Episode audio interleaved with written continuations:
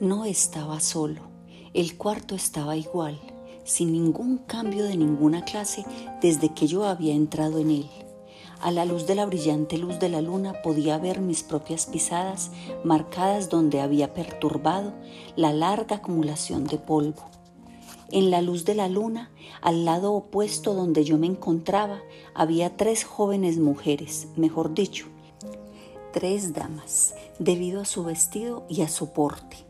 En el momento en que las vi pensé que estaba soñando, pues aunque la luz de la luna estaba detrás de ellas, no proyectaban ninguna sombra sobre el suelo. Se me acercaron y me miraron por un tiempo, y entonces comenzaron a murmurar entre ellas. Dos tenían pelo oscuro y nariz aguileña, como el conde, y grandes y penetrantes ojos negros, que casi parecían rojos en contraste con la pálida luna amarilla. La otra era rubia, increíblemente rubia, con grandes mechones de dorado pelo ondulado y ojos como pálidos zafiros. Me pareció que de alguna manera yo conocía su cara y que la conocía en relación con algún sueño tenebroso pero de momento no pude recordar dónde ni cómo. Las tres tenían dientes blancos brillantes que refulgían como perlas contra el rubí de sus labios voluptuosos. Algo había en ellas que me hizo sentir inquieto, un miedo a la vez nostálgico y mortal.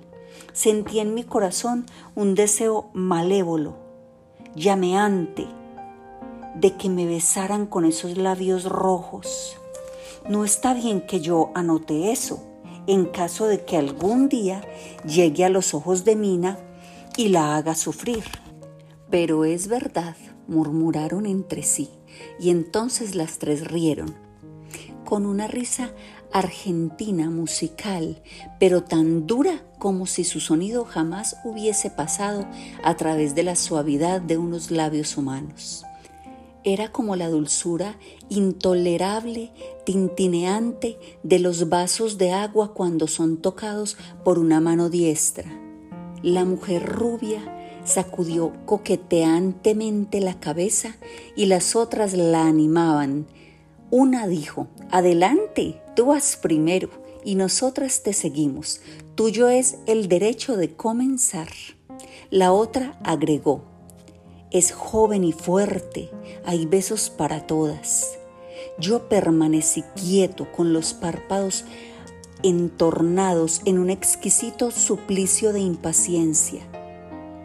La muchacha rubia avanzó y se inclinó sobre mí hasta que pude sentir el movimiento de su aliento sobre mi rostro. En un sentido era dulce, dulce como la miel y enviaba como su voz el mismo tintineo a través de los nervios, pero con una amargura debajo de lo dulce, una amargura ofensiva como la que huele en la sangre. Tuve miedo de levantar mis párpados, pero miré y vi perfectamente debajo de las pestañas. La muchacha se arrodilló y se inclinó sobre mí, regocijándose simplemente. Había una voluptuosidad deliberada que era a la vez maravillosa y repulsiva. Y en un momento dobló su cuello y se relamió los labios como un animal, de manera que pude ver la humedad brillante en sus labios escarlata a la luz de la luna y la lengua roja cuando golpeaba sus blancos y agudos dientes. Su cabeza descendió y descendió a medida que los labios pasaron a lo largo de mi boca y mi mentón y parecieron posarse sobre mi garganta. Entonces hizo una pausa y pude escuchar el agitado sonido de su lengua que lamía sus dientes y labios, y pude sentir el caliente aliento sobre mi cuello. Entonces la piel de mi garganta comenzó a hormiguear como le sucede a uno cuando la mano que le va a hacer cosquillas se acerca cada vez más y más. pude sentir el toque suave, tembloroso de los labios en la piel extremadamente sensible de mi garganta y la fuerte presión de dos dientes agudos simplemente tocándome y deteniéndose ahí. Cerré los ojos en un lánguido éxtasis y esperé, esperé, con el corazón latiéndome fuertemente. Pero en ese instante otra sensación me ocurrió tan rápida como un relámpago. Fui consciente de la presencia del conde, que parecía envuelto en una tormenta de furia. Al abrir los ojos involuntariamente, vi su fuerte mano sujetando el delicado cuello de la mujer rubia y con el poder de un gigante la arrastró hacia atrás. Ella tenía sus ojos azules transformados por la furia, los dientes blancos apretados por la ira y sus pálidas mejillas encendidas por la pasión. Pero el conde, jamás imaginé yo tal arrebato y furia ni en los demonios del infierno. Sus ojos realmente despedían llamas. La roja luz en ellos era espeluznante, como si detrás de ellos se encontraran las llamas del propio infierno. Su rostro estaba mortalmente pálido y las líneas eran duras como alambres retorcidos. Las espesas cejas que se unían sobre la nariz parecían ahora una palanca de metal incandescente y blanco. Con un fiero movimiento de su mano lanzó a la mujer lejos de él y luego gesticuló ante las otras como si las estuviese rechazando. Era el mismo gesto imperioso que yo le había visto usar con los lobos. En una voz que, aunque baja y casi un susurro, pareció cortar el aire y luego resonar por toda la habitación. Les dijo, ¿cómo se atreve cualquiera de ustedes a tocarlo? ¿Cómo se atreven a posar sus ojos sobre él cuando yo se lo he prohibido. Atrás, se lo digo a todas. Este hombre me pertenece. Cuidado con meterse con él o se las verán conmigo. La muchacha rubia, con una risa de coquetería, se volvió para responderle. Tú mismo jamás has amado. Tú nunca amas. Al oír esto, las otras mujeres le hicieron eco, y por el cuarto resonó una risa tan lúgubre, dura y despiadada, que casi me desmayé al escucharla. Parecía el placer de los enemigos. Entonces el conde se volvió y después de mirar atentamente mi cara, dijo en un suave susurro, sí, yo también puedo amar Ustedes mismas lo saben. ¿No es así? Bien, ahora les prometo que cuando haya terminado con él, dejaré besarlo tanto como quieran. Ahora váyanse, váyanse. Debo despertarlo porque hay mucho que hacer. ¿Es que no vamos a tener nada hoy por la noche? preguntó una de ellas, con una risa contenida mientras señalaba una bolsa que él había tirado sobre el suelo y que se movía como si tuviera algo vivo. Por toda respuesta, él hizo un movimiento de cabeza. Una de las mujeres saltó hacia adelante y abrió la bolsa. Si mis oídos no me engañan, se escuchó un suspiro y un lloriqueo como el de un niño de pecho. Las mujeres rodearon la bolsa mientras yo permanecía petrificado del miedo, pero cuando volví a mirar ya habían desaparecido y con ellas la horripilante bolsa. No había ninguna puerta cerca de ellas y no era posible que hubieran pasado sobre mí sin que yo lo notara pareció que simplemente se desvanecían en los rayos de la luz de la luna y salían por la ventana, pues yo pude ver afuera las formas tenues de sus sombras, un momento antes de que desaparecieran por completo. Entonces el horror me sobrecogió y caí en la inconsciencia. Cuarto, diario de Jonathan Harker, continuación. Desperté en mi propia cama, si es que no ha sido todo un sueño. El conde me debe de haber traído en brazos hasta aquí. Traté de explicarme el suceso, pero no pude llegar a ningún resultado claro. Para estar seguro, había ciertas pequeñas evidencias, tales como que mi ropa estaba doblada y arreglada de manera extraña. Mi reloj no tenía cuerda y yo estoy rigurosamente acostumbrado a darle cuerda siempre antes de acostarme y otros detalles parecidos. Pero todas estas cosas no son ninguna prueba definitiva, pues pueden ser evidencias de que mi mente no está en su estado normal. Y por una u otra causa es que había estado muy excitado. Tengo que observar para demostrar. De una cosa me alegro. Si fue el conde el que me trajo hasta aquí y me desvistió, debe haberlo hecho todo deprisa, pues mis bolsillos están intactos. Estoy seguro de que este diario hubiera sido para él un misterio que no hubiera soportado. Se lo habría llevado o lo habría destruido. Al mirar en torno de este cuarto, aunque ha sido tan intimidante para mí, veo que es ahora una especie de santuario, pues nada puede ser más terrible que esas monstruosas mujeres que estaban allí esperando para chuparme la sangre. 18 de mayo.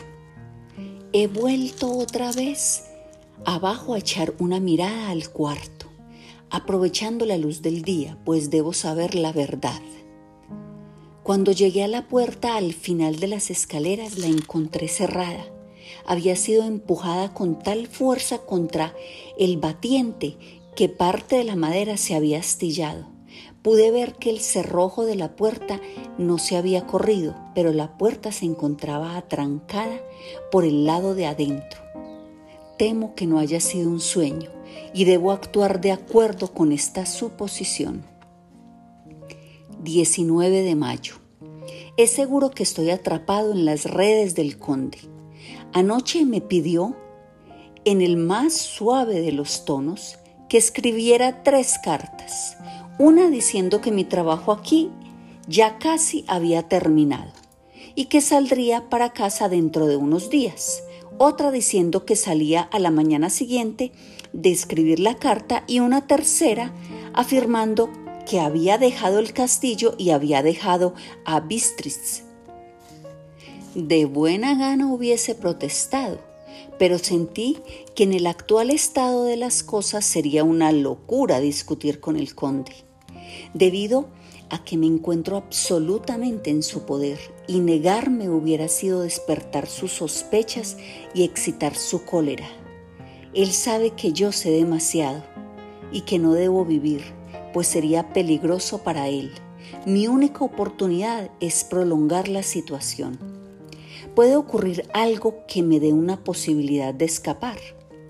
Vi en sus ojos algo de aquella ira que se manifestó cuando arrojó a la mujer rubia lejos de sí. Me explicó que los empleos eran pocos e inseguros y que al escribir ahora seguramente les daría tranquilidad a mis amigos y me aseguró con tanta insistencia que enviara las últimas cartas, las cuales serían retenidas en Bistris hasta el momento oportuno en caso de que el azar permitiera que yo prolongara mi estancia. Que oponerme hubiera sido levantar nuevas sospechas. Por lo tanto, Simulé estar de acuerdo con sus puntos de vista y le pregunté qué fecha debía poner en ellas. Él calculó un minuto. Luego dijo, la primera debe ser del 12 de junio, la segunda del 19 de junio y la tercera del 29 de junio. Ahora sé hasta cuándo viviré. Dios me ampare. 28 de mayo tengo una oportunidad para escaparme, o al menos para enviar un par de palabras a casa. Una tribu de gitanos ha venido al castillo y ha acampado en el patio interior. Tengo ciertos datos de ellos en mi libro. Son típicos de esta parte del mundo, aunque se encuentran aliados de los gitanos comunes que están en todos los países. Hay miles de ellos en Hungría y en Transilvania, viviendo casi siempre al margen de la ley. Se adscriben por regla a algún noble o boyar y se llaman así con el nombre de él.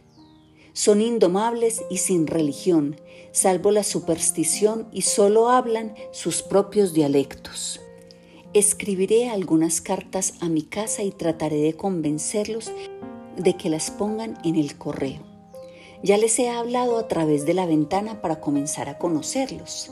Se quitaron los sombreros e hicieron muchas reverencias y señas, las cuales sin embargo no pude entender más de lo que entiendo la lengua que hablan.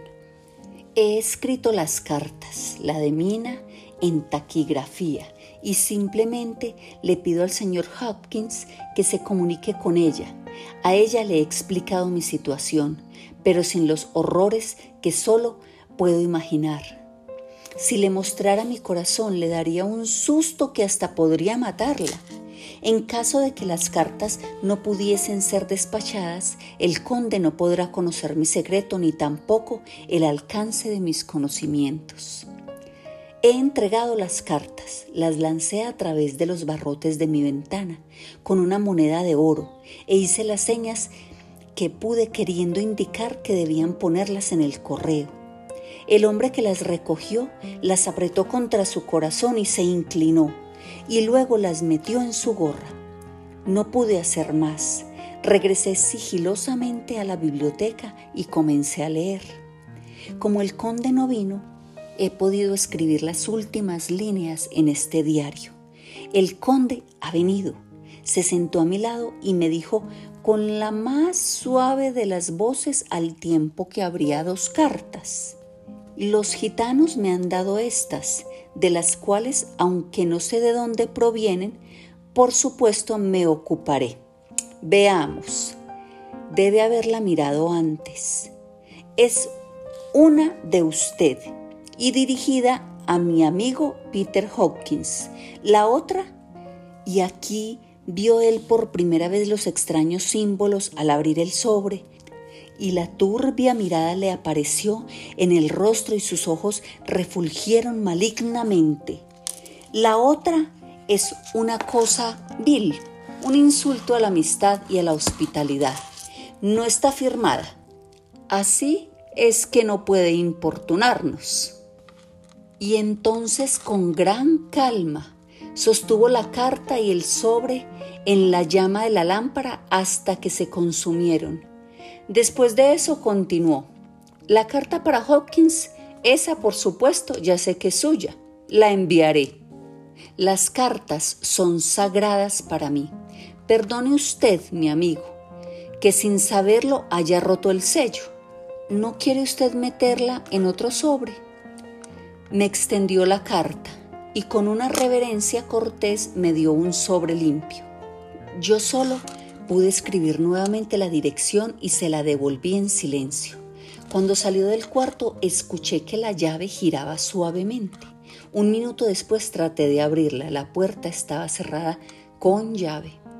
Cuando una o dos horas después el conde entró silenciosamente en el cuarto, su llegada me despertó, pues me había dormido en el sofá. Estuvo muy cortés y muy alegre a su manera y viendo que yo había dormido, dijo, De modo mi amigo que está cansado, váyase a su cama, allí es donde podrá descansar más seguro. Puede que no tenga el placer de hablar por la noche con usted, ya que tengo muchas tareas pendientes, pero deseo que duerma tranquilo. Me fui a mi cuarto y me acosté en la cama, y debo confesar que, aunque parezca raro, Dormí sin soñar. La desesperación tiene sus propias calmas. 31 de mayo. Esta mañana cuando desperté, Pensé en sacar algunos papeles y sobres de mi portafolios para guardarlos en mi bolsillo, de manera que se pudiera escribir en caso de encontrar alguna oportunidad, pero otra vez una sorpresa me esperaba, una gran sorpresa. No pude encontrar ni un pedazo de papel, todo había desaparecido junto con mis notas, mis apuntes relativos al ferrocarril y al viaje, mis credenciales. De hecho, todo lo que me pudiera ser útil una vez que yo saliera del castillo. Me senté y reflexioné unos instantes. Entonces se me ocurrió una idea y me dirigí a buscar mi maleta ligera y al guardarropa donde había colocado mis trajes. El traje con que había hecho el viaje había desaparecido y también mi abrigo y mi manta. No pude encontrar huellas de ellos por ningún lado. Otra bajeza del conde. 17 de junio. Esta mañana, mientras estaba sentado en el borde de mi cama, devanándome los sesos, oí afuera el restallido de unos látigos y el golpeteo de los cascos de unos caballos a lo largo del sendero de piedra, más allá del patio. Con alegría me dirigí rápidamente a la ventana y vi cómo entraban en el patio dos grandes diligencias, cada una de ellas tirada por ocho briosos corceles y a la cabeza de cada una de ellas un par de eslovacos tocados con anchos sombreros, cinturones tachonados con grandes clavos, sucias pieles de cordero y altas botas. También llevaban sus largas hachas en la mano.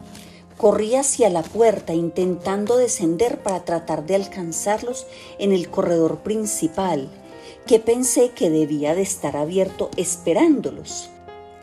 Una sorpresa me esperaba mi puerta estaba atrancada por fuera. Entonces corrí hacia la ventana y les grité. Me miraron estúpidamente y señalaron hacia mí, pero en esos instantes el atamán de los gitanos salió y viendo que señalaban hacia mi ventana, dijo algo, por lo que ellos se echaron a reír. Después de eso, ningún esfuerzo mío, ningún lastimero ni agonizante grito los movió a que volvieran a mirarme. Resueltamente me dieron la espalda y se alejaron. Los coches contenían grandes cajas cuadradas con agarraderas de cuerda gruesa. Evidentemente estaban vacías por la manera fácil con que los eslovacos las descargaron y por la resonancia al arrastrarlas por el suelo. Cuando todas estuvieron descargadas y agrupadas en un montón en una esquina del patio, los eslovacos recibieron algún dinero del gitano y después de escupir sobre él para que les trajera suerte, cada uno se fue a su correspondiente carruaje, caminando perezosamente. Poco después escuché el estallido de sus látigos morirse en la distancia. 24 de junio, antes del amanecer. Anoche el conde me dejó muy temprano y se encerró en su propio cuarto. Tan pronto como me atreví, corrí subiendo por la escalera de caracol y miré por la ventana que da hacia el sur. Pensé que debía vigilar al conde, pues algo estaba sucediendo. Los gitanos están acampando en algún lugar del castillo y le están haciendo algún trabajo.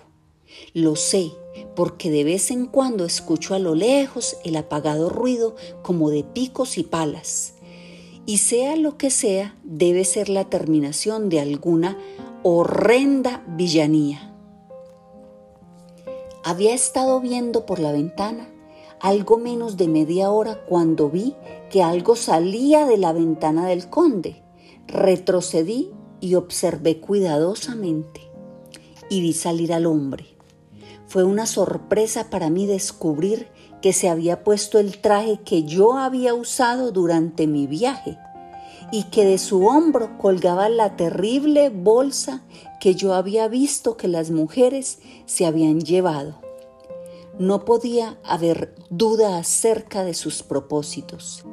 Y además, con mi indumentaria. Esta es entonces su nueva treta diabólica. Permitirá que otros me vean, de manera que por un lado quede la evidencia de que he sido visto en los pueblos o aldeas poniendo mis propias cartas en el correo, y por otro lado que los lugareños me atribuyan a mí cualquier maldad que él pueda hacer. Me enfurece pensar que esto pueda seguir así, y mientras tanto permanezco encerrado aquí como un verdadero prisionero, pero sin esa protección de la ley, que es incluso el derecho y el consuelo de los criminales. Pensé que podría observar el regreso del conde, y durante largo tiempo me senté tenazmente junto a la ventana. Entonces comencé a notar que había unas pequeñas manchas de prístina belleza flotando en los rayos de la luz de la luna.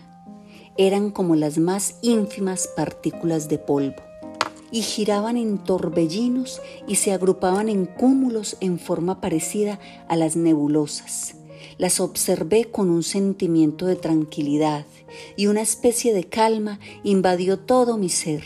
Me recliné en busca de una postura más cómoda de manera de gozar más plenamente de aquel etéreo espectáculo. Algo me sobresaltó, un aullido leve, melancólico, de perros, muy lejos en el valle, allá abajo, en un lugar oculto a mis ojos. Sonó más intensamente y las partículas de polvo tomaron nuevas formas, como si bailasen al compás de una danza a la luz de la luna hice esfuerzos desesperados por despertar a algún llamado de mis instintos. No, más bien era mi propia alma la que luchaba y mi sensibilidad medio adormecida trataba de responder al llamado. Me estaban hipnotizando. El polvo bailó más rápidamente los rayos de la luna parecieron estremecerse al pasar cerca de mí en dirección a la oscuridad que tenía detrás. Se unieron hasta que parecieron tomar las tenues formas de unos fantasmas. Y entonces desperté completamente y en plena posesión de mis sentidos. Y eché a correr gritando y huyendo del lugar las formas fantasmales que estaban gradualmente materializándose de los rayos de la luna eran de aquellas tres mujeres fantasmales a quienes me encontraba condenado. Huí, huí y me sentí un tanto más seguro en mi propio cuarto, donde no había luz de luna y donde la lámpara ardía con gran intensidad. Después de que pasaron unas cuantas horas, oí algo moviéndose en el cuarto del conde, algo como un agudo gemido, que fue reprimido de inmediato. Y luego todo quedó en silencio, en un profundo y horrible silencio, que me hizo estremecer. Con el corazón latiéndome, desaforadamente corrí hacia la puerta pero me encontraba encerrado con llave en mi prisión y no podía hacer nada. Me senté y sencillamente me puse a llorar. Mientras estaba sentado oí un ruido afuera, en el patio, el agonizante grito de una mujer. Corrí a la ventana y espié entre los barrotes. De hecho, ahí afuera había una mujer con el pelo desgreñado agarrándose las manos sobre su corazón como si sufriera un gran infortunio. Estaba reclinada contra la esquina del zaguán. Cuando vio mi cara en la ventana, se lanzó hacia adelante y gritó en una voz amenazante. ¡Monstruo! ¡Devuélveme a mi hijo! Cayó de rodillas y, alzando los brazos, gritó algunas palabras en un tono que atormentó mi corazón. Luego se arrancó el pelo y se golpeó el pecho y se abandonó a todas las violencias de una emoción extravagante. Finalmente corrió, y aunque yo no podía verla, podía oír cómo golpeaba la puerta con sus desnudas manos. En algún lugar bastante arriba, probablemente en la torre, escuché la voz del conde llamando en su susurro duro y metálico. Su llamado pareció ser respondido desde lejos y por todos lados por los aullidos de los lobos. Antes de que hubiesen pasado algunos minutos, una manada de lobos entró, como una represa desbordada, a través de la amplia entrada del patio. No se oyeron gritos de la mujer y los aullidos de los lobos duraron muy poco. Al poco rato se retiraron uno a uno, todavía relamiéndose los hocicos. No sentí lástima por la mujer, pues sabía lo que le había sucedido a su hijo, y era mejor que estuviese muerta. ¿Qué haré? ¿Qué puedo hacer? ¿Cómo puedo escapar de esta horripilante noche de terror y miedo? 25 de junio, por la mañana. Nadie sabe hasta que ha sufrido los horrores de la noche. Qué dulce y agradable puede ser para su corazón y sus ojos la llegada de la mañana. Cuando el sol se elevó esta mañana, tan alto que alumbró la parte superior del portón opuesto a mi ventana, el oscuro lugar que iluminaba me pareció a mí como si la paloma de arca hubiese estado allí. Mi temor se evaporó. Debo ponerme en acción de alguna manera mientras me dura el valor del día. Anoche una de mis cartas ya fechada fue puesta en el correo, la primera de una serie fatal que ha de borrar toda traza de mi existencia en la tierra. No debo pensar en ello, debo actuar. Siempre ha sido durante la noche cuando he sido molestado o amenazado, donde me he encontrado en alguna u otra forma en peligro o con miedo Todavía no he visto al conde a la luz del día. ¿Será posible que él duerma cuando los otros están despiertos y que esté despierto cuando todos duermen? Si solo pudiera llegar a su cuarto. Pero no hay camino posible. La puerta siempre está cerrada. No hay manera para mí de llegar a él. Miento, hay un camino si uno se atreve a tomarlo, por donde ha pasado su cuerpo. ¿Por qué no puede pasar otro cuerpo? Yo mismo lo he visto arrastrarse desde su ventana. ¿Por qué no puedo yo imitar y arrastrarme para entrar por su ventana? Las probabilidades son muy escasas, pero la necesidad me obliga a correr todos los riesgos. Correré el riesgo. Lo peor que me puede suceder es la muerte, pero la muerte de un hombre no es la muerte de un ternero. Y el tenebroso más allá todavía puede ofrecerme oportunidades. Que Dios me ayude en mi empresa. Adiós, Mina. Si fracaso, adiós, mi fiel amigo y segundo padre. Adiós, todo y como última cosa, adiós Mina.